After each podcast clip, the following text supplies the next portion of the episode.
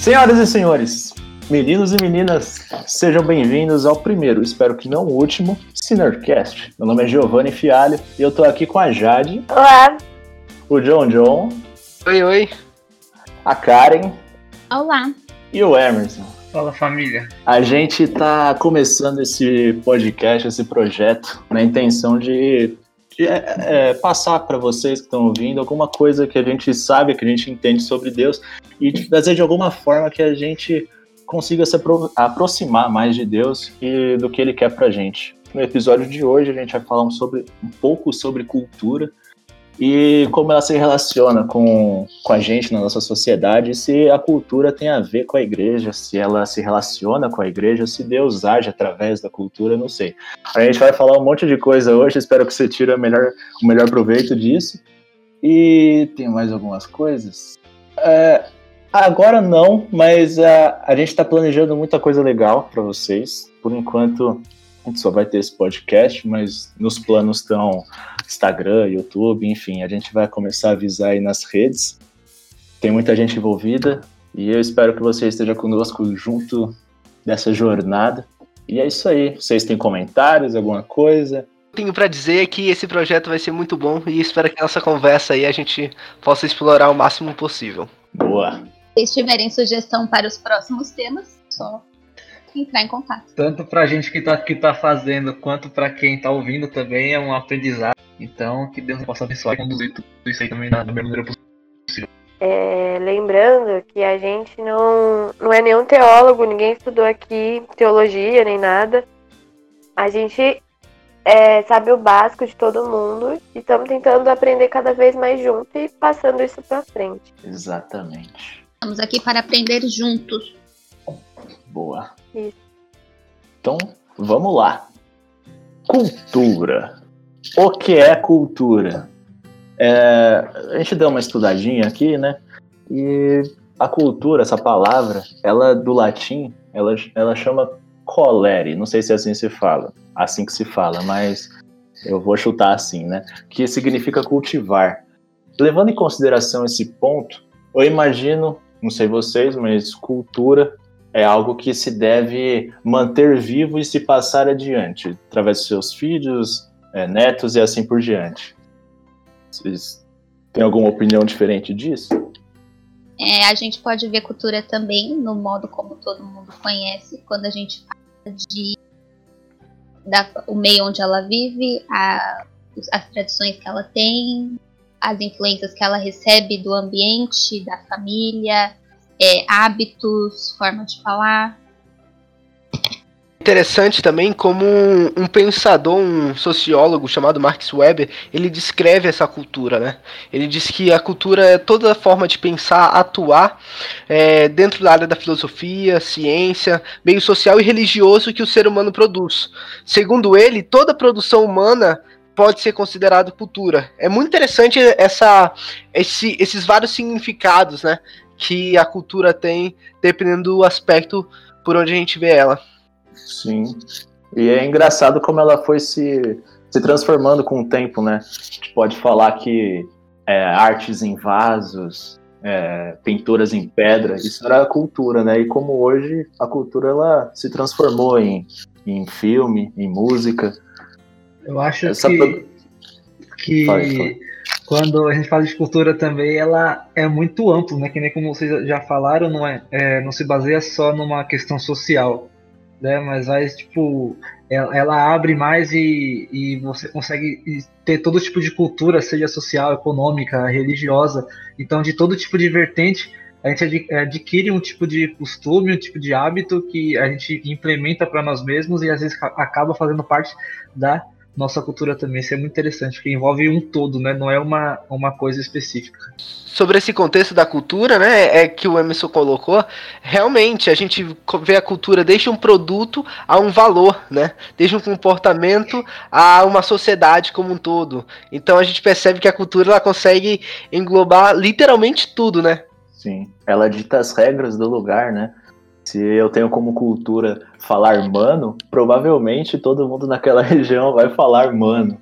Isso é muito interessante, porque você também não escolhe se você quer falar. Quer dizer, você escolhe se quer, né? Mas é, muitas vezes ela é meio que automático. Então você é inserido na cultura, queira você ou não. É, e ainda com, com o advento né, da internet, isso já de um tempo, mas você pega muito muitas pessoas nichadas, né? Então que são de uma determinada cultura ou que é muito ou que há muito tempo atrás talvez não, não seria tão comum, mas aí com a internet você consegue é, esse tipo de pessoa diferente de diferentes tipos de cultura, etnias consegue ter uma voz.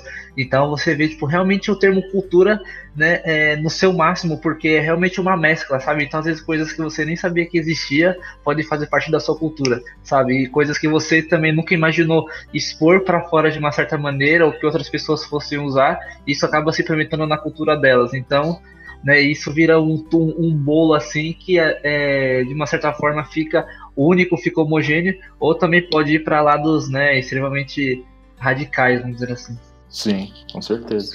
Por esse aspecto da cultura, né, que você uhum. também estava descrevendo, e é interessante também como os significados eles se relacionam, né?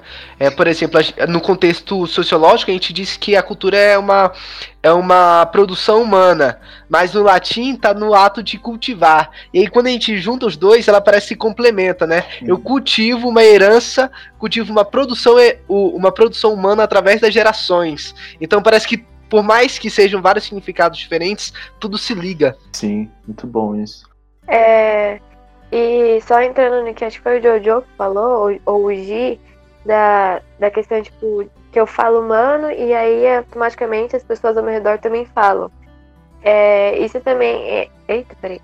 Isso também é muito perigoso porque às vezes a gente acaba adequando uma cultura que não é a nossa cultura, que não é o nosso jeito de ser, a gente perde a nossa identidade real pelo uhum. meio que a gente tá, pelas pessoas que a gente tá, porque é um modo de viver, é, é um jeito, então, tipo, a gente tem que tomar cuidado com essa questão pra gente não deixar de ser quem a gente é pela cultura. Exatamente.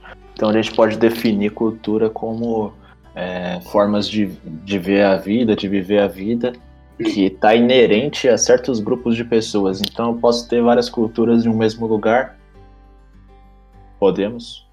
Claro, cada, cada região, né, tem, tem um tipo de cultura. E essas culturas, como a gente já ouvia desde o colégio, não é que uma cultura seja melhor que a outra, né? Uma cultura é diferente da outra.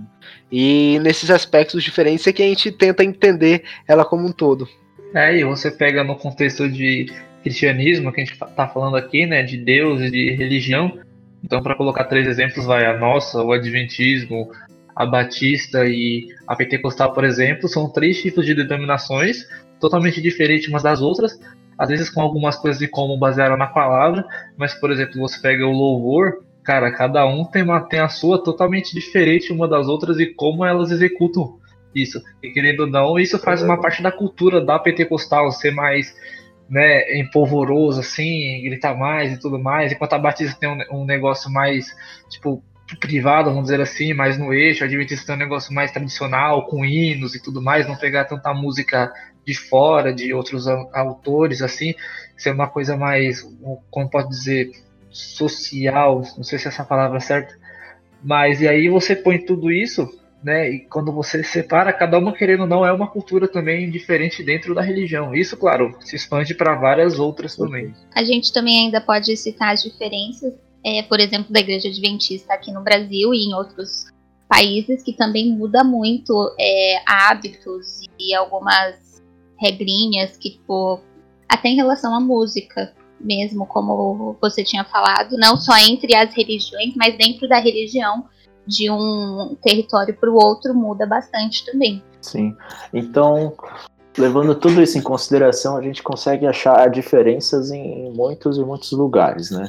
Cultura é algo diferente de outra cultura, ela pode estar no mesmo espaço geográfico, é, na mesma linha do tempo, e pode ter muitas e muitas culturas diferentes. Tem alguma coisa, alguma cultura, algum norte aí para a gente seguir que, que seja certa? Porque tendo muitas culturas diferentes, como é que eu, eu vou escolher a certa?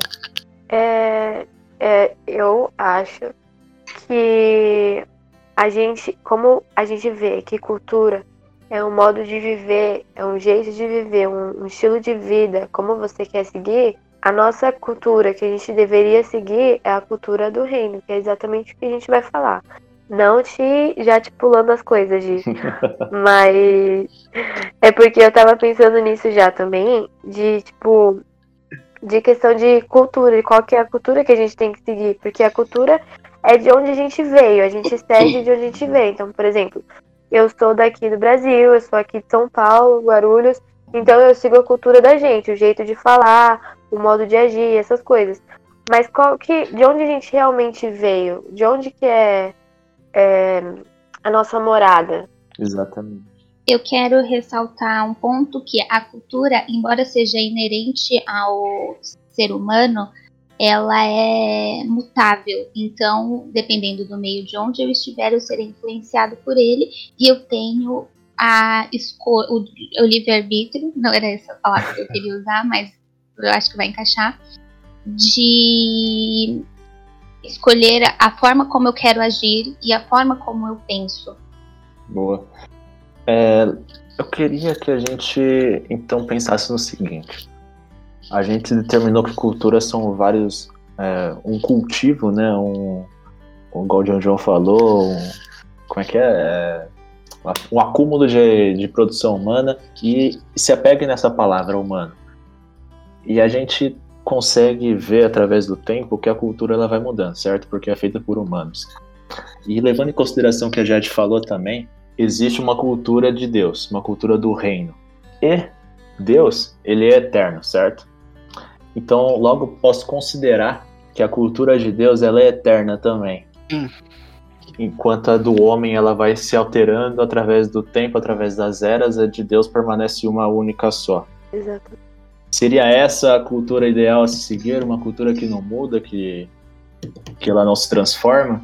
Quando a gente pega para ver na Bíblia, a gente vê isso claro com Jesus, né?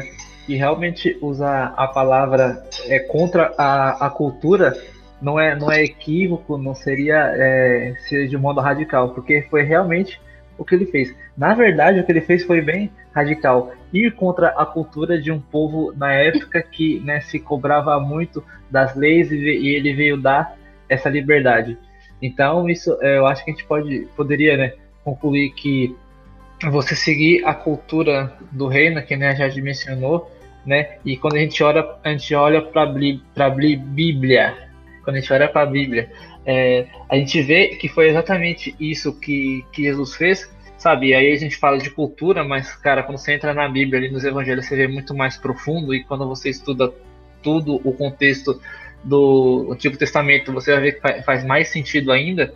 Então essa questão de ir contra a cultura, eu acho ela viável e aqui eu ponho, né, que, meu, a cultura do reino, a cultura de Jesus Cristo, acho que pelo menos poderia ser a melhor que a gente poderia é, viver, né, seria o melhor jeito de viver, viver, porque a gente vê um mundo hoje que são diversos tipos de culturas, diversos tipos de pessoas, né, é um mundo onde não tem mais a palavra errado, é, todo mundo tem seu ponto de vista e todo mundo quer estar certo, então, isso é um ponto da, da cultura nos tempos de hoje também, a gente parar e fazer um paralelo, que nem Jesus é, fez na época de contracultura, acho isso bem, bem relevante. Então, referente a como você disse sobre o meio de ser certo e ser errado, a gente pode considerar como aquelas coisas em que o meio em que nós estamos, ou seja, o que vem de fora. Poderíamos? Acho que sim. Acho que é a maneira. É, temos duas áreas criadas por duas pessoas diferentes, de duas áreas de pensamento. Uma chamada determinismo. Ela foi criada por Heidel. Espero que seja assim que se pronuncia o nome dele. Sem julgamentos. Sem julgamentos. E ele criou a concepção chamada de determinismo, como eu já disse, em que o homem seria meio do produto. Então, o, o meio em que ele está influencia em quem ele vai ser. E ele seria escravo do seu próprio espaço, sem direito a alterar isso. É, embora a visão dele seja um pouco é, radical, em partes eu vejo uma verdade nisso. Então vamos supor, eu cresci em um meio X, não tive uma escolha de estar nesse meio quando eu começo a crescer e começo a entender o que é cultura, aí sim eu consigo é, alterar essa situação sobre o que eu quero, sobre a forma como eu acho que eu devo agir. Mas, em, cer em, em certo modo, ele está certo de que o homem seria escravo do seu próprio espaço quando você considera de que as coisas que estão ao seu redor, aquelas coisas que você não tem controle, influenciam sobre você. Sim. E isso que a Karen falou da, do homem estar tá preso, né, vamos dizer assim, nessa visão de mundo, entra na cosmovisão, né? Porque uma Isso, vez que você tem acesso a só uma face do mundo, né, da sociedade, você só consegue enxergar daquela forma. Então, é muito difícil se você não tiver outras formas de enxergar o mundo, né? Outras uma mistura dessa cosmovisão sua. Se você não acrescentar coisas a mais, é muito difícil que você saia dessa cadeia. Pensando no aspecto bíblico também, né? É interessante como o determinismo ele aparece quando a gente pensa na questão do pecado, né? O ser humano ele é pecador e desde então toda a, a o, todo ser humano que nasce se torna pecador também. Infelizmente, durante muito tempo, isso foi, é, como é que se diz, Deter, determinado por causa da, da queda do homem. Hoje nós, nós temos outra possibilidade, mas durante todas muitas gerações, simplesmente foi o determinismo, né? Então, aí dentro desse pensamento, Paul Vidal criou outra linha de pensamento, que é a chamada do possibilismo. E aí ele defende que o homem passa a ser ativo. E aí ele abre possibilidades de desenvolvimento diante da paisagem que ele está. E aí faz muito sentido quando a gente. Eu acho que essas duas ideias, é o possibilismo e o determinismo, embora elas sejam diferentes, elas se complementam, porque até certo ponto a gente reconhece que sim, a gente é escravo do meio que a gente vive, como o Jojo deu o exemplo do pecado, mas nós também temos a chance de ser o agente de mudança, de escolher o meio que eu quero, a, a visão de o que eu vejo do mundo, como eu vou agir, como eu penso, o que eu faço. Sim. E aí entra nessa ideia de possibilidade. É... Pode comentar, gente. Isso que a Karen falou do determinismo, de que o homem seria escravo do seu próprio espaço, a gente vê lá em Gênesis, que nem o Jojo falou. E depois do, da queda do homem, do pecado, é, Deus fala para ele que ele seria inimigo da terra que ele ia ter que ter mais trabalho e tudo mais. Então ali a gente já vê que a gente se tornou escravo do, do nosso meio mesmo, do nosso espaço, por conta de nós mesmos. Mas aí depois a gente vê que a gente tem a possibilidade de ser liberto disso tudo. Sim. É, levantando isso, cultura e cosmovisão, a gente tem a ciência né, de que hoje a gente tem muitas culturas e cosmovisões, que na, cosmovisão nada mais é do que essa visão de mundo, né? Esse ajuntamento de informações, de, de, de experiências de vida, de família, de, é, da própria cultura, né? É, das ciências, filosofias que você aprendeu através da sua vida. Isso tudo se junta numa única coisa que chama cosmovisão. E pensando nisso, cultura e cosmovisão, elas podem ser boas ou ruins, certo? Elas, elas determinam é, é, vamos dar um exemplo aqui prático. Vamos dizer que a cultura de um lugar seja sacrifícios humanos, coisa bem radical assim. É uma cosmovisão e uma cultura dos caras, certo? De que a cultura deles é fazer o sacrifício porque a cosmovisão deles é de que aquele sacrifício gera uma coisa boa. Mas batendo com a minha cultura e a minha cosmovisão, eu entendo isso como errado. E aí, como é que a gente trata isso? Pensando no contexto social também, esses dois a gente percebe muito na formação da nossa cosmovisão, formação de como a gente vê o mundo, formação do nosso caráter, né?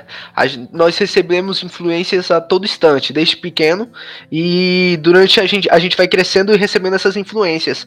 E de acordo com a nossa posição sobre essas influências, é que nós vamos construir a nossa forma de pensar, a nossa forma de enxergar o mundo, né? E, consequentemente, a gente vai descobrir a nossa cultura e vai participar de uma cultura também, né? Desde uma região, desde um grupo é, religioso, desde uma família e assim vai. Tudo essa mistura de tudo isso e da de como o homem se compor, é, se comporta dentro desse contexto é que se é, forma a nossa cosmovisão e também a nossa própria cultura. É, então, é, isso é, é complicado, pelo menos eu vejo assim de uma certa maneira, porque a gente inserido numa cultura, né, independente de qual seja, dependendo dos olhos que a gente vê a outra cultura, a gente pode ver ela como errada e a nossa como a certa. Só que também a gente tem que pensar que pô, a outra pessoa também pode achar que a cultura dela é certa e que a minha é a minha cultura que é errada. Então eu acho que tem uma, uma linha muito, talvez uma linha muito tênue aí para a gente é, colocar o, o que é o qual tipo de cultura que é certo e qual tipo de cultura que é que é errado, porque a, geralmente a gente vai pensar que a nossa cultura que a gente está inserido é, é a certa. Sim, isso entra num debate que a gente está tendo muito hoje em dia é, nas redes sociais, né? no Twitter, no Facebook, na própria vida, né? De que eu tô sempre certo. Quando eu digo eu, no Giovanni, né? É o eu do, do egoísmo. Eu tô certo, eu, eu tenho que justificar isso ao máximo. E quando você quer discordar de mim, eu vou te ouvir e plantar já meus argumentos que eu vou tentar debater com você porque eu tô certo. E eu essa acho... humildade. Falei. Pode falar. eu só ia falar que essa é a humildade da gente abaixar um pouco o volume da nossa voz e ouvir o que eu tenho a dizer, por mais que a gente não conheça, quer dizer, não concorde, é importante a gente ouvir as pessoas. E se a gente vê que aquilo não vai frutificar em nada de bom, talvez até seja melhor. Tudo bem, você tem a sua, tem a minha, a gente pode seguir os caminhos, sabe? Existe essa possibilidade de, de não violência. Eu acho que essa questão sobre a, a cultura, a cosmovisão e tudo mais, ser boa ou ser ruim, a gente vai responder um pouco mais pro final do nosso podcast, quando a gente uhum. definir o que é a cultura do reino, que é o tema principal. Falamos muito sobre cultura. E para falar sobre a cultura do reino, a gente precisa definir o que é reino. Exatamente. Defina, Karen. Ô, Karen, antes, antes de você definir o que é reino, a gente também tem que lembrar que, tipo. Peraí. Que. Olha o coronavírus aí. Tá batendo a porta. Tá Eu preciso beber água, cara. É... Deus nos livre. Tá passando por áudio, Creza. Foi a Karen, ela tossiu no começo, aí me deu Tossia dentro dessa Não existe essa palavra, mas é isso. Está entre nós, está entre nós o corona. Enfim. É... Até perdi o raciocínio. Mas a gente sabe que tem tipo várias culturas e tudo mais. Mas a gente também tem que focar. Eu não gosto de generalizar, mas eu acho que nesse ponto a gente pode generalizar um pouquinho de qual é a cultura do mundo. Porque se a gente vai falar da cultura do reino, a gente tem que saber qual é a cultura do mundo, no geral. E qual é a cultura do mundo? O, exatamente. Eu ia levantar um ponto mais ou menos nessa linha, né? Porque aqui a gente falando sobre cultura e agora daqui a pouco vai entrar sobre reino a gente aqui deixa claro nós cinco que nós seguimos a cultura de Cristo, né? De a cultura do reino dele, quando a gente se baseia na Bíblia, de que ele foi o amor e Isso. de que ele tentou ajudar o próximo da melhor maneira. E claro que a gente tenta, a gente também não consegue porque a gente é, é, muito, é muito falho, mas é, é, Deus ele tem um plano, né, genuíno pra gente e a gente está cada vez mais quando a gente se aproxima dele, a gente se encaminha para esse para esse plano, entrando nessa entrando nos eixos vamos dizer assim, Deus vai lapidando e tudo mais, a gente vai tentando seguir essa cultura do reino.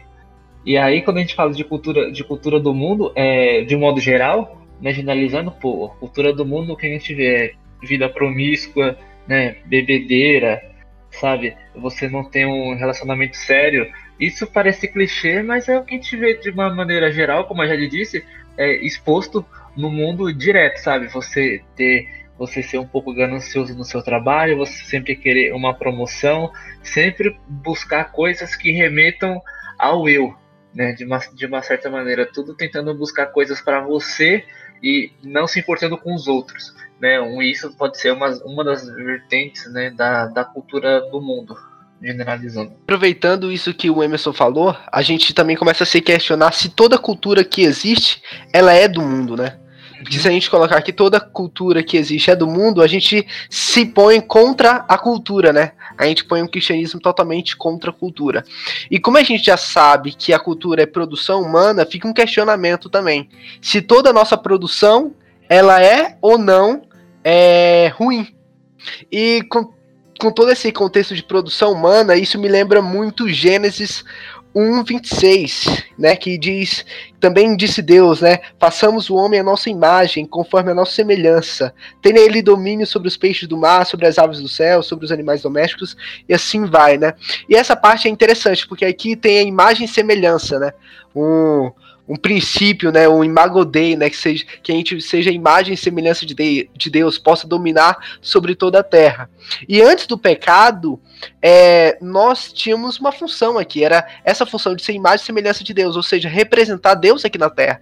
Ou seja, antes do pecado, toda a nossa produção seria perfeita, seria agradável e representaria aquilo que Deus é. Depois do pecado, como a gente bem sabe, o ser humano passou de produzir apenas coisas boas, mas também começou a produzir coisas ruins. Mas nem tudo é ruim também. Porque nós não deixamos de ser a imagem e semelhança de Deus. Ou seja, produzimos coisas ruins que remetem ao pecado, mas também existem coisas boas que nos lembram que somos criados por Deus. Nesse contexto, a gente percebe que dentro da cultura, né, cultura geral dentro da Terra, a gente percebe que existem coisas boas, coisas ruins. Existe uma cultura de ajudar outras pessoas, existe cultura de algum, de ter humildade, mas em contraponto, como o Emerson mesmo falou, existe a cultura do egoísmo, a cultura da maldade, a cultura de querer se sobrepor sobre as outras pessoas.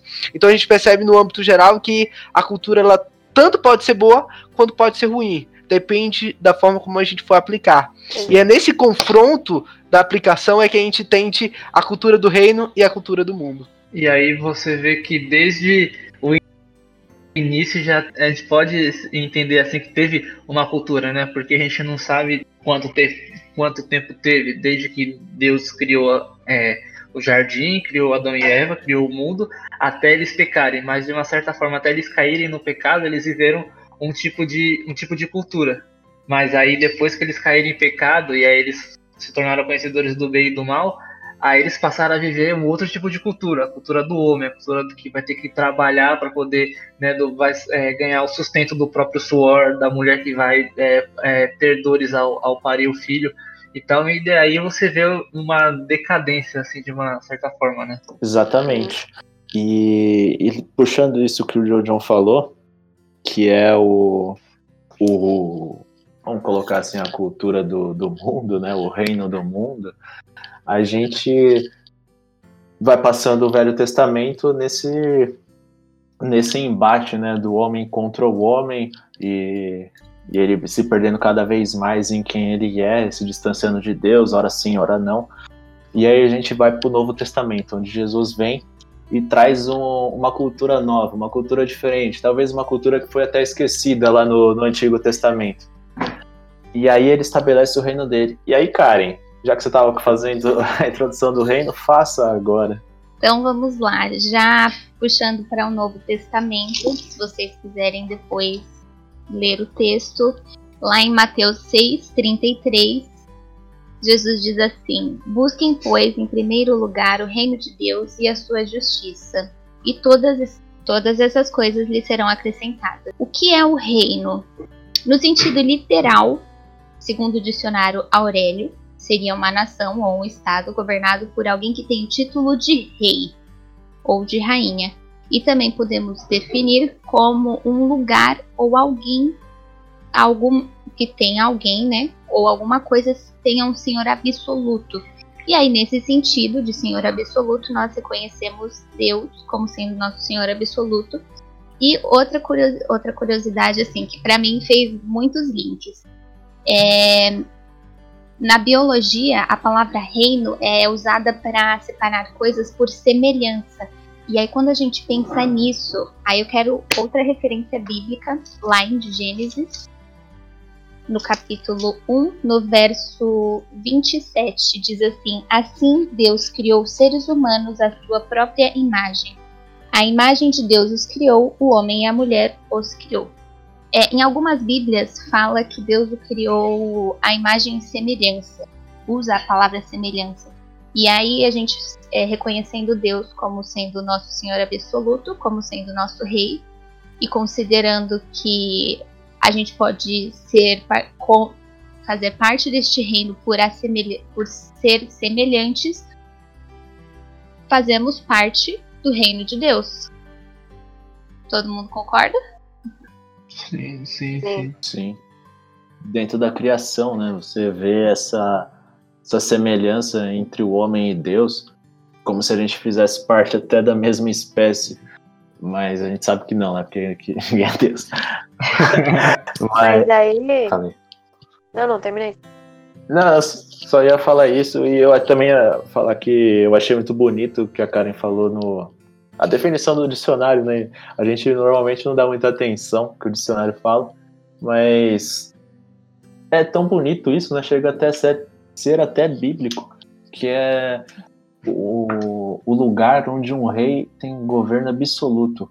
E aí entra até na frase de Jesus que você não pode servir a dois senhores. Só tem um rei. Sim. Ou é você ou é ele. Entendeu? Falei, Jade. Não, segue aí. Se, se eu achar o momento, eu encaixo. é, é porque ia encaixar naquela hora aí, coisa, mas tipo, fique em paz. Quando der pra encaixar, eu, eu falo. Beleza. Vamos seguindo então com o estabelecimento do reino, né? A gente vê lá em Mateus 3:2 que João Batista quando ele está fazendo os batismos dele, né? Ele cita que o reino do céu está próximo. É interessante que esse próximo ele não, não é um tá próximo, tá chegando. No, isso, não é questão de tipo, tempo, um né? dia? Um, um, no tempo. Próximo no tempo. Exatamente, é, é um próximo geográfico. Ele estava falando, ele estava se referindo exatamente a Jesus Cristo, que estava chegando ali para ser batizado. Então, quando a gente lê isso, que o reino está próximo e o reino representa Cristo, e voltando para Mateus 6:33, que a gente deve buscar em primeiro lugar da nossa vida, que deve ser a nossa prioridade buscar esse reino, é buscar o próprio Deus. E aí as coisas vão se juntando e vão ficando mais firmes na nossa mente. É... Vendo um pouco mais sobre essa questão do reino, né? A gente também percebe lá em Lucas 17, quando os, os fariseus chegam para Jesus questionando, né, se quando viria o reino de Deus, aí Jesus responde, né, que o reino de Deus não vem com uma, uma visível aparência, aparência e nem sequer dirão que está aqui ou está lá, porque o reino de Deus está entre nós, está dentro de nós. Mais uma vez fazendo essa missão de que o reino é, não é simplesmente só um lugar, ou, mas sim que o reino é o próprio Senhor. É, e nisso aí, cara, a gente tá em muita sintonia, putz grila. Eu ia falar a mesma coisa, Jojo. Mas que nisso a gente, a gente tem que lembrar também que o povo estava esperando que ia ter um reinado aqui na terra. Eles estavam esperando que Jesus ia vir, ia ser rei e ia governar o povo aqui. Então, tipo, quando começa a falar sobre o reino e essas coisas, tipo, o povo fica meio perdido, porque eles não entendem que o reino não é um reino aqui na terra. É um reino no céu, é um reino que a gente vai viver ele aqui e não tipo ser físico aqui. O, isso é, é, é, é interessante porque até no naquele, naquele tempo eles realmente a, anunci, anunciavam o reino. Então, né, segundo alguns relatos que eu vi, na, não sei se na Bíblia tem, mas por exemplo no Espírito de nos livros da Ellen White, eu já vi ela mencionar algumas vezes que é, eles anunciavam mesmo o reino, não era, não era que nem hoje, que a gente, né, que a gente passa uma palavra, mas é de um gesto mais contido, assim, a gente fica meio que mais na nossa. Eles realmente anunciavam, como se pegasse um, mega, um megafone assim e anunciasse, ah, o reino está próximo, o reino está próximo, o reino está vindo. Então eles ficavam nisso porque realmente, né, nesse a gente falou, eles esperavam também, né, muito por conta dos, judeus, que o reino seria aqui na terra. E entrando mais, mais um pouco a fundo nesse ponto, é, o reino né, não é um lugar, da, não é um. Caramba, como é que eu posso dizer? Quando a gente fala de reino, a gente também remete um, pouco, um pouco ao céu também, mas é, não é da onde um, um lugar, reino não é para onde a gente vai, reino é, é da onde céu, reino. Eita, vou ter que cortar essa parte aqui. Não vou não. Mas sim, hoje eu não tô conseguindo encaixar o bagulho. Faz um meme, por favor. Ai, velho, não. Vai, velho, vamos. Não, não, não, é... Caramba, o que eu tô querendo tentar dizer é que o reino não é, um, não é só um lugar para onde você vai. É, é, reino, é. Ah, mano, eu não vou conseguir. Tá faltando uma palavra, uma. É onde você não, é vive, é né? É como você vive. Explicar, explicar, tipo, isso vai pro making off, é que não é só, não é só um lugar. O reino é da onde. Céu é da onde o reino veio, por exemplo. Então Jesus ele veio do céu, então ele trouxe uhum. a cultura do reino. O reino não é só lá no céu, o reino é aqui na terra também, entendeu? Então tá certo. É, mas. Não é só é, físico, é, é vivenciar. Tava faltando um gancho pra encaixar as duas informações, mas enfim. Cliffhanger.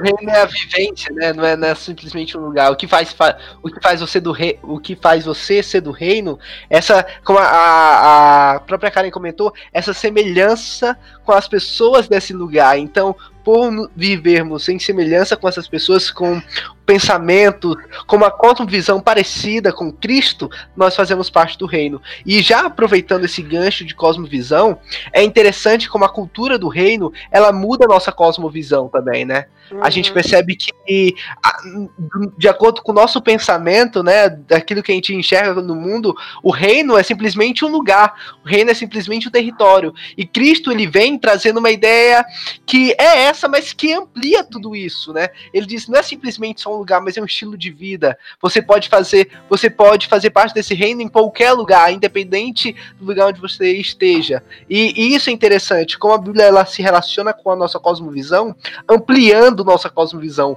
mudando nossa cosmovisão cada vez de forma mais semelhante com então, a de Cristo. Opa. Quando a gente vai, vai. fala de reino, então, a gente não está falando de algo físico, de algo terreno, mas algo sobre quem nós seremos.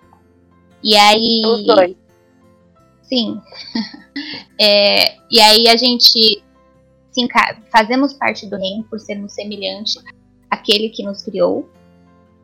E também fazemos parte do reino por ser aquilo que ele nos mandou ser, ou que ele nos aconselhou a ser, certo? Então, eu, eu ia puxar, um, ia seguindo na linha do John John, que na verdade eu ia até voltar um pouco antes, na linha da Jade. Volta, volta. Para falar o que o povo de Israel estava pensando naquela época, o que, o que eles esperavam, né? E como Jesus vem dar, dar, fazer essa disruptura. Que é o seguinte: naquela época, Roma estava fazendo de Israel um jugo, né? Como se fosse Israel, como se ela fosse colônia de Roma. Então, pensa que Israel pagava grandes impostos para Roma, eles não podiam viver meio que livres, eles estavam meio que, vamos colocar entre aspas, escravizados. Só que ao mesmo tempo não. Então a gente entende, aí a gente vê a, a cabeça do judeu naquela época que era a seguinte: tem lá César, ele rouba meu dinheiro, ele rouba minhas produções. E eu, eu ouço na igreja, né, na sinagoga, quase todo fim de semana que o Messias vai vir, tem a profecia de um rei que vai vir. Então a cabeça deles era: meu, vai chegar um cara, vai chegar o Messias e ele vai destruir César, ele vai assumir o lugar dele e a gente vai ser top de novo, igual Israel de Davi. Vai ser maravilhoso, vai ser um reino aqui na terra. E quando Jesus aparece, ele quebra toda essa ideia de um reino que, igual o João falou, não é igual o reino que a gente está acostumado na Terra. Não é um reino que se mede em quilômetros, não é um reino que se mede em número de cavalos, é, em número de soldados. Ele é um reino totalmente diferente do esperado. Isso é muito louco, porque você você tem a, a cosmovisão de um ser humano, enquanto Deus tem a cosmovisão de Deus. E quando ele apresenta essa cosmovisão para você, muitas vezes não faz sentido. Exatamente. E igual vocês estavam falando, o reino de Deus, ele está intrinsecamente ligado em ações, não em, em, em ter coisas. Então, o que Jesus fazia? ele chegava nas cidades, né? Passava muito tempo, muito pouco tempo nas sinagogas e mais tempo na rua, vivendo com as pessoas, fazendo coisas para as pessoas. E aí a gente remete a, a, vamos colocar a filosofia desse reino, que é praticar ações. E essas ações, elas têm algum sentido. Vamos colocar um exemplo aqui, que é uma cura de um cego ou do paralítico o Jesus, quando ele veio à Terra, ele veio trazer o reino dele. E esse reino, no reino de Deus, não, não existem cegos e não existem paralíticos. Então ele curava para trazer o reino para aquelas pessoas. Então, para o cego que passava a ver, o reino já estava nele e ele podia viver no reino. A, a, a, o modo de vida, a existência desse reino, a lógica desse reino part, part, continuava, é, vinha, antecipava as ações que viriam do futuro, né? Para o agora, que é o cego passando a ver, o paralítico passando a enxergar, é, o paralítico passando a andar. Isso é muito da hora, porque. Oi. Não, terminei, achei que você tinha terminado. Não, pode, pode continuar. Não, é que só voltando no que você falou de tipo deles estarem esperando que ele viesse acabar com tudo e que o povo fica tipo uhum. baseando em ter as coisas. E isso é tão radical porque até o que a gente necessita, Jesus pega e fala, não se preocupa com isso. Se preocupa primeiro com o reino. Porque naquela passagem que acho que foi a Karen que leu, é... Ai, eu não lembro qual que foi. Que foi bem. É, procure primeiro o reino dos céus e todas as coisas serão acrescentadas. Mateus. Mateus 6, 6 33. Isso, Mateus. Isso, isso mesmo. Antes de, dessa passagem que ela falou, ele tá falando pra gente não se preocupar com o que vai comer ou com o que vai vestir, porque quem se preocupa com Sim. essas coisas são as pessoas do mundo. A gente não tem que se preocupar com essas coisas. Então, tipo, a gente vê que ele vem e até o que a gente necessita, ele pega e fala, ó, não se preocupa com isso, fique em paz, se preocupa com o reino de Deus e o resto vai vir junto. Então é, foi uma quebra muito grande do, de, de tudo isso, dessa questão do reino e de que o povo estava esperando. Com certeza. É, exatamente, foi muito, para a época, foi muito uma, uma quebra de paradigma. E se você fosse for viver isso, isso na, na, na prática hoje, é também uma quebra de paradigma. Porque, mano, quem é que vai se importar tanto com o próximo como Jesus se importou Sim. naquela época? Então é, é muito, sabe, se você colocar isso na prática real, é muito ainda é, é, você consegue explanar muito isso. E esse exemplo que o Giovanni falou, né, de é, é, o reino ele ser a prática, e a prática do que? A prática que Jesus fez quando estava aqui na Terra, tipo, é muito aquilo, tipo, você tem um reino futuro, né, que é o reino dos céus, onde Deus está lá, ele comanda tudo, mas esse reino pode ser experimentado e pode ser experimentado hoje, né? Jesus ele veio justamente para dar o um exemplo, cara, o filho de Deus, então ele veio aqui, ele, ele foi um pedacinho do reino de, do reino dos céus ou do reino de Deus. E aí, aonde ele ia, ele sabe fazia a diferença. Então ele, ele curava um paralítico, ele dava visão para um cego e justamente para mostrar que no reino não tinha esse tipo de coisa, que no reino é, é tudo que ele, né, que tudo que ele fez, na verdade, esses milagres e todas essa, essas situações de, de, cura, é justamente para dar um sinal de que no reino não teria esse tipo de coisa, dando um sinal de, de do poder do poder de Deus também. Então isso é, é, é bem interessante porque essa, é, por mais que a gente fale de um reino também distante, né, que tem é, a gente é, frisa muito naquilo de que Jesus vai voltar para levar a gente, tipo aquele reino existe, mas também esse reino pode ser vivido hoje pela gente, pela gente também, se a gente buscar isso em, em toda a Bíblia, principalmente no Novo Testamento, com o exemplo de Jesus, e aí você seguir é, o reino de Deus também é um pouco complicado, porque isso exige muito desprendimento de muitas coisas nossas, né?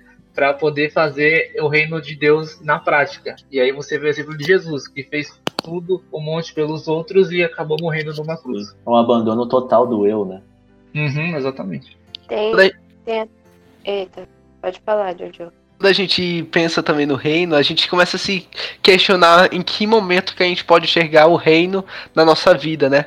E como é, é, quando, a partir do momento que a gente entende que o reino é Deus, a gente começa a perceber que tudo que remete ou revela o caráter de Deus pra gente, isso faz parte do reino a gente pode ver numa cultura, numa cultura de amor ao próximo, então isso faz parte do reino de Deus, porque isso lembra o caráter de Deus, por quê? Porque o caráter de Deus também é amor, é serviço, e aí a, a gente começa a entender que dentro de todo o nosso convívio, a gente também vê Deus revelando através de algumas coisas que fazem parte do seu reino. Quando a gente olha para uma natureza e aquela beleza das montanhas, né? Beleza de uma cachoeira, do oceano. A gente percebe ali o caráter de um criador e a gente entende que ali também é algo que faz parte do reino, por mais que não seja é, o mais perfeito, né, possível por causa do pecado, mas ali a gente vê uma revelação desse reino, uma revelação desse caráter. Exatamente. E aí eu puxo aqui até Tiago 1:27, né? Eu vou ler aqui para vocês e a gente discute em cima. É, a religião pura e imaculada para com Deus e Pai é esta: visitar os órfãos, as viúvas nas suas tribulações e guardar-se da, da corrupção do mundo. Né? A gente entende aqui como órfãos e viúvas eram muito. É, aquele era o contexto da época, né? Uma, uma cultura totalmente diferente da nossa, né? De tudo isso que a gente, que a gente já falou.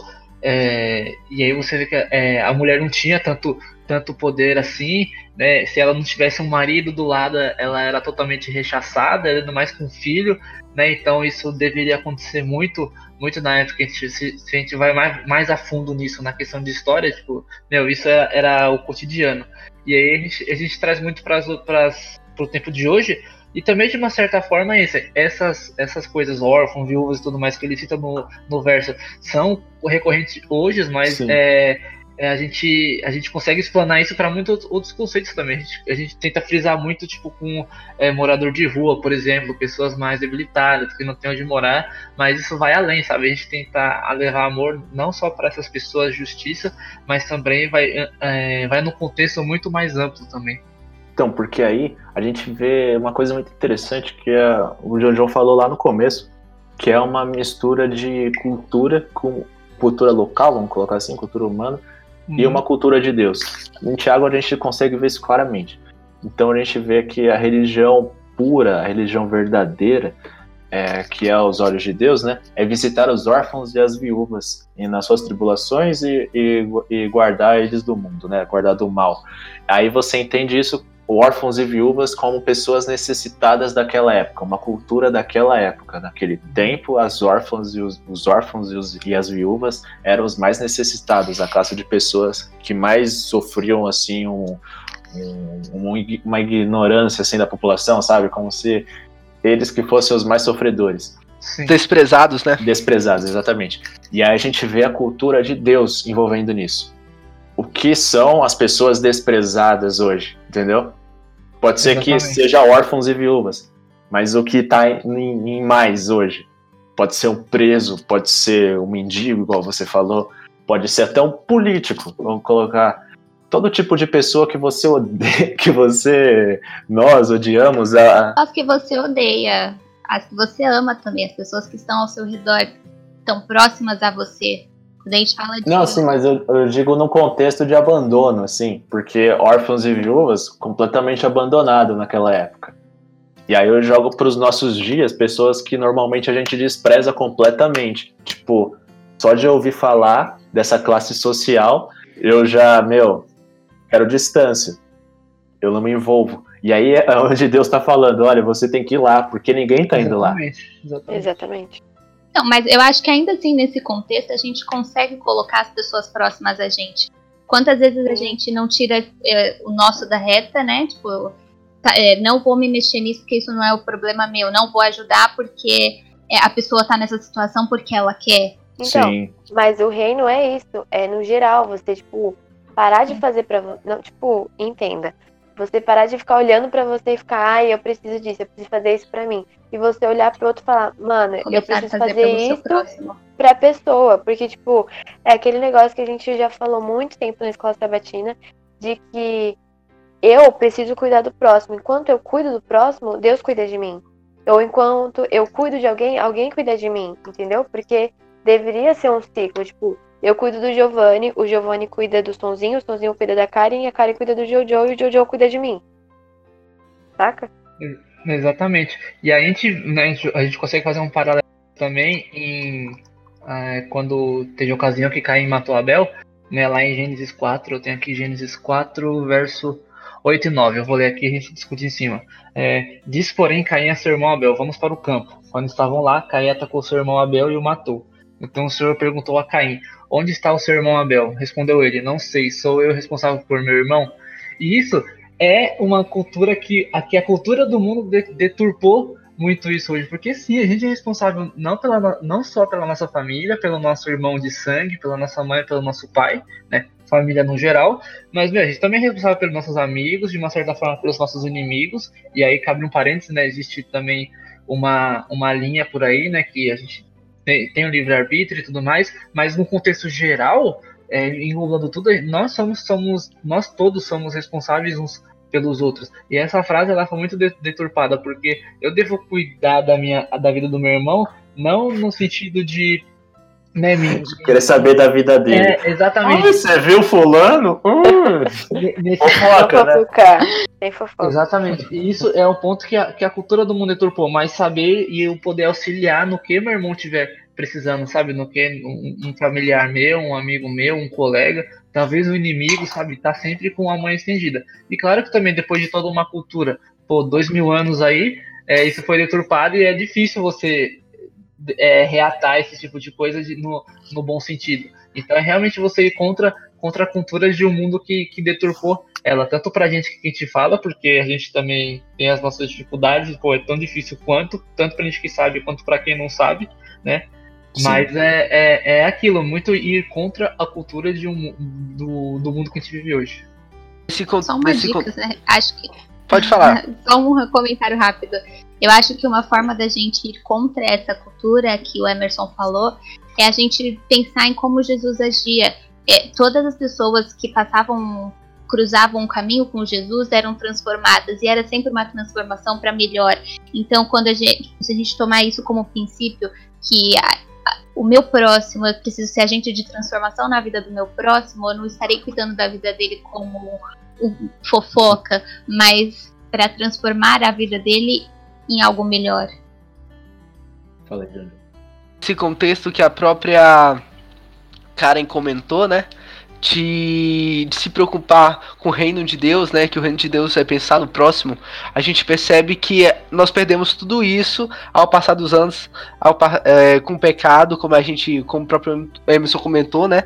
Deixamos isso desde a queda lá, desde Caim Abel. A gente perdeu essa ideia de se preocupar com o próximo e se preocupar com o reino de Deus. E quando a gente olha aqui da religião pura e verdadeira, né? Pura e, e imaculada de Deus, é interessante essa palavra religião, né? Do, do latim re, é, que traz a ideia de re, religar, né? E é que não simplesmente se religar com o reino de Deus, não somente se religar com Deus, mas também se religar com o próximo, né? A gente essa ideia de religião pura e verdadeira é literalmente voltar às práticas do reino, às práticas do reino de Deus.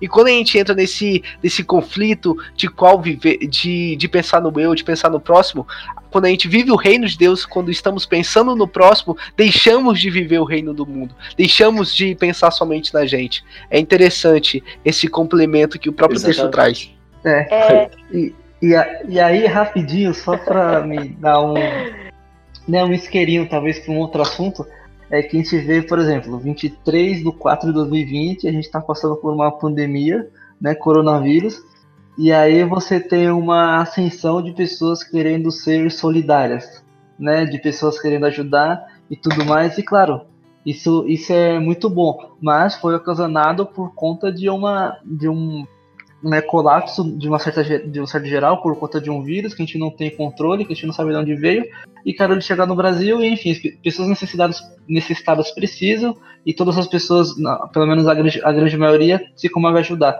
Mas é, isso também, no caso, não pode é, ficar só no coronavírus, sabe? Antes, será que a gente, tinha, a gente tinha esse tipo de solidariedade? Não. Talvez eu não tinha esse tipo de, de solidariedade de pensar mais no próximo quanto essa, essa pandemia. Mas e depois, quando isso passar? Porque de uma certa forma vai passar e a gente vive de uma maneira diferente, mas isso vai voltar ao normal, entre muitas aspas.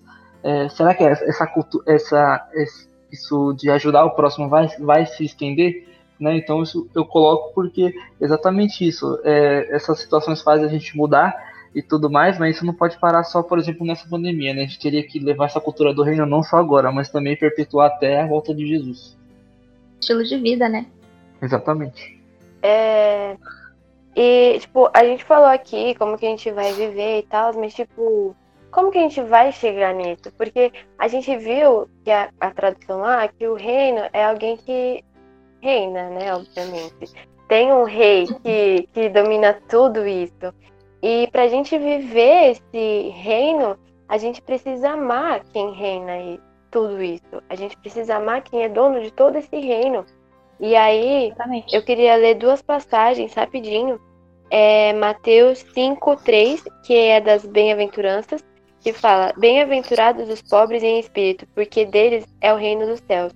E esse, esse pobre de espírito é alguém que necessita de algo. Então todo mundo é pobre de espírito, todo mundo necessita de Deus, entendeu? É uma necessidade que ele coloca aqui de que a gente precisa de Deus, a gente é dependente dele. Então todos somos pobres de espírito. Exato. E aí o outro é Mateus 13, 44.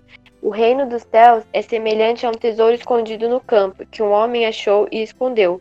Então, transbordante de alegria, vai e vende tudo o que tem e compra aquele campo. Então, o amor que ele tem é tão grande que ele vende tudo que ele tem só para ter isso, só para ter esse reino, porque ele sabe quem é que reina esse reino.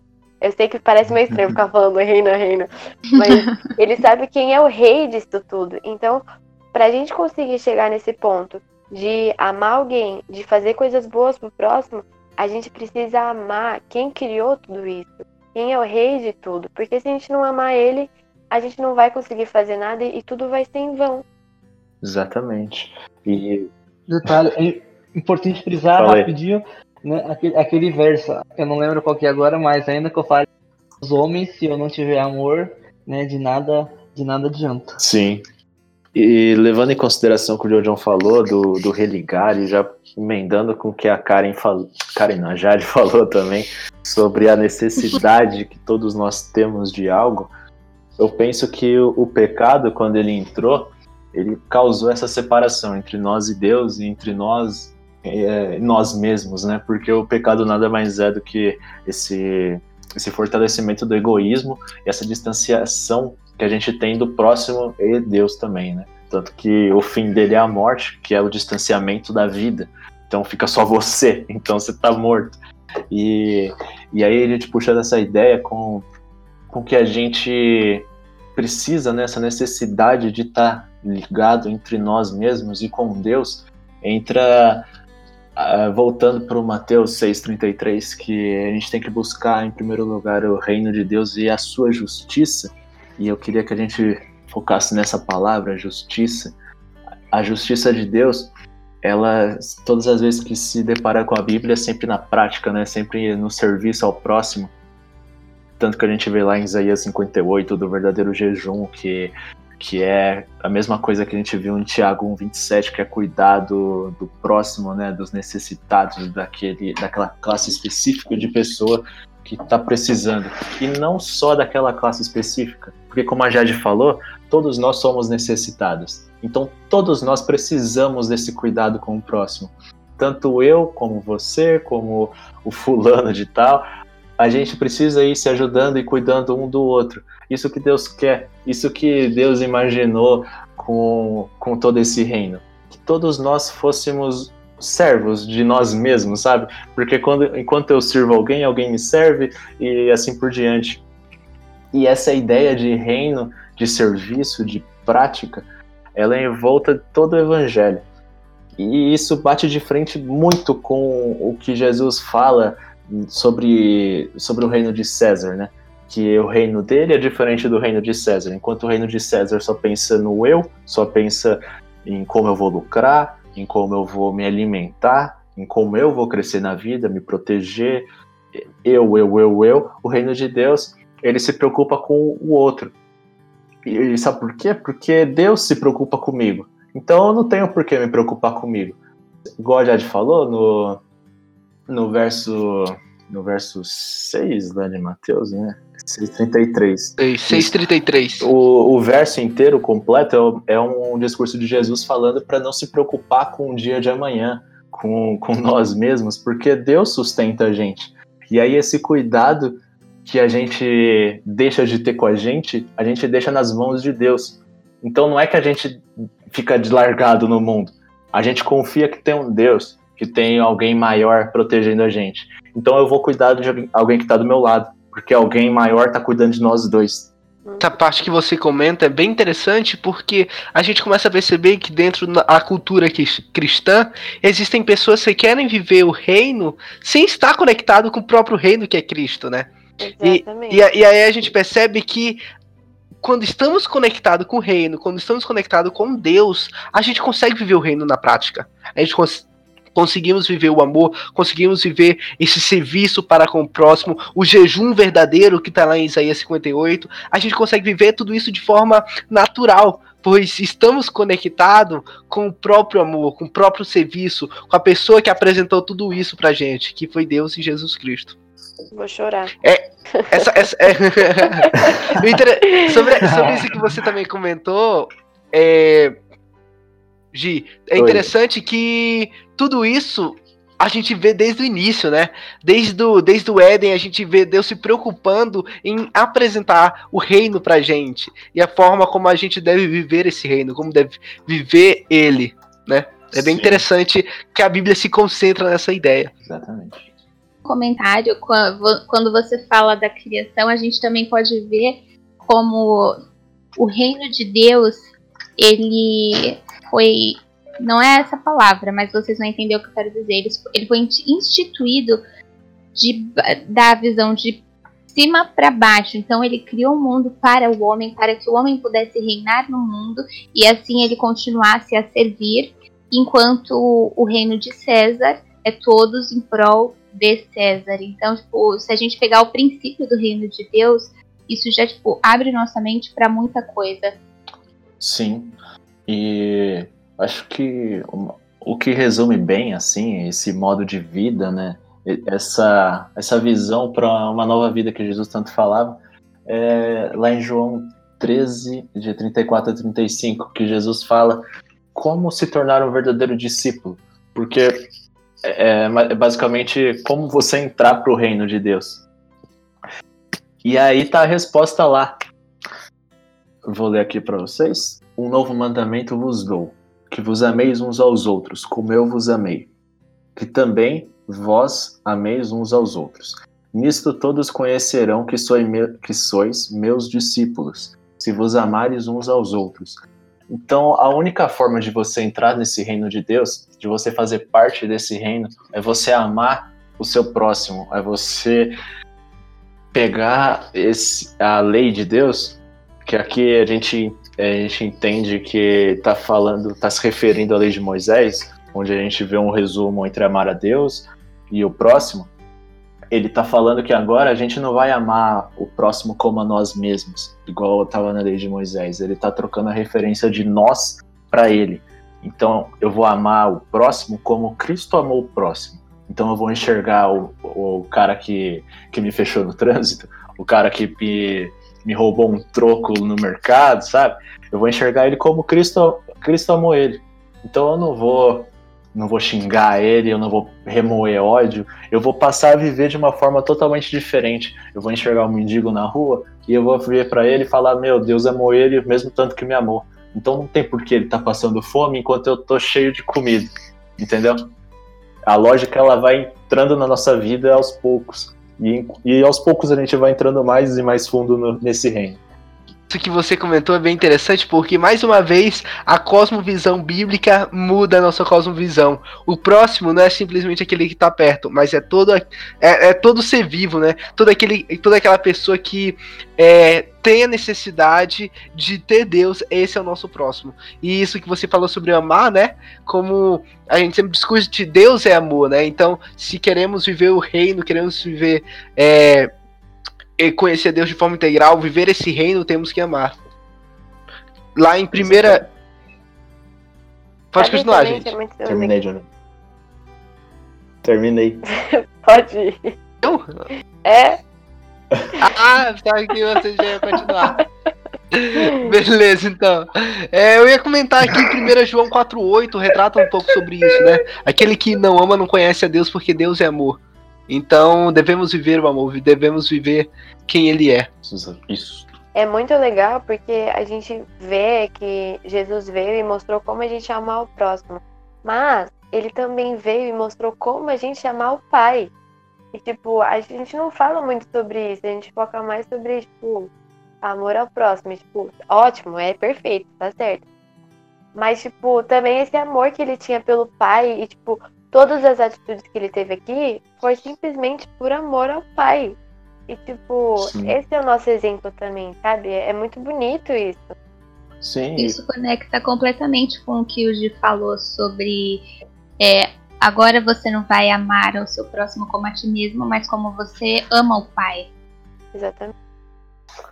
E isso que você falou, Jade, é muito bonito porque quando a gente vai lá para Mateus 25, que é aquela passagem que, que a gente usa muito para fazer aquelas chamadas para asa, né? De tudo que a gente fizer para os pequeninos, a gente vai fazer para ele. É, é, exatamente isso, que é você amar o próximo, porque você vai estar tá fazendo isso para Cristo. E eu, eu que ligo exatamente com o que você disse, que Jesus fazia por amor a Deus. Então, o amor a Deus está totalmente ligado ao amor ao próximo. A relação que eu tenho com Deus reflete totalmente a minha relação com o próximo.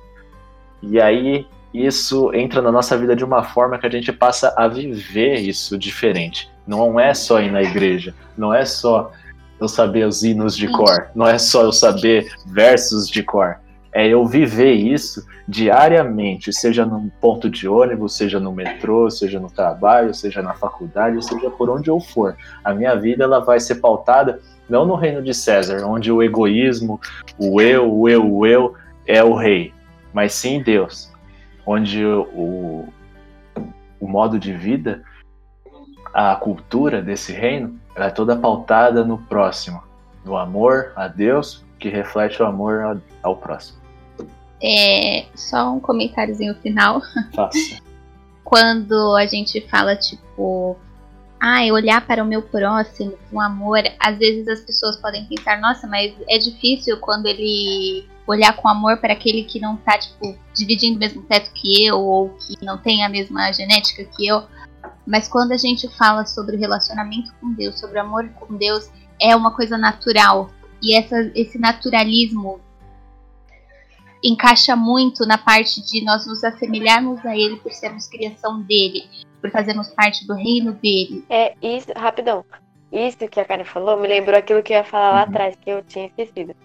É que a gente tem a genética dele, sabe? Tipo, nosso, a gente é do céu, tipo, nossa genética é dele. Então a gente consegue viver isso, sabe? A gente vê, a gente entende que a nossa cultura é a cultura dele, porque a gente veio dele.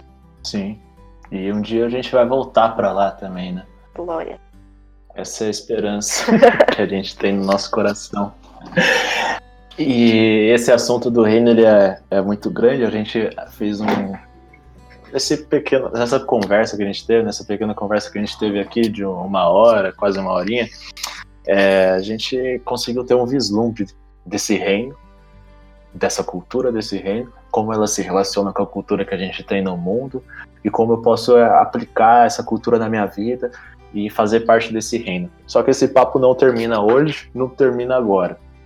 Vai ser estendido para um próximo programa que a gente vai continuar falando dessa cultura do reino de uma forma mais profunda.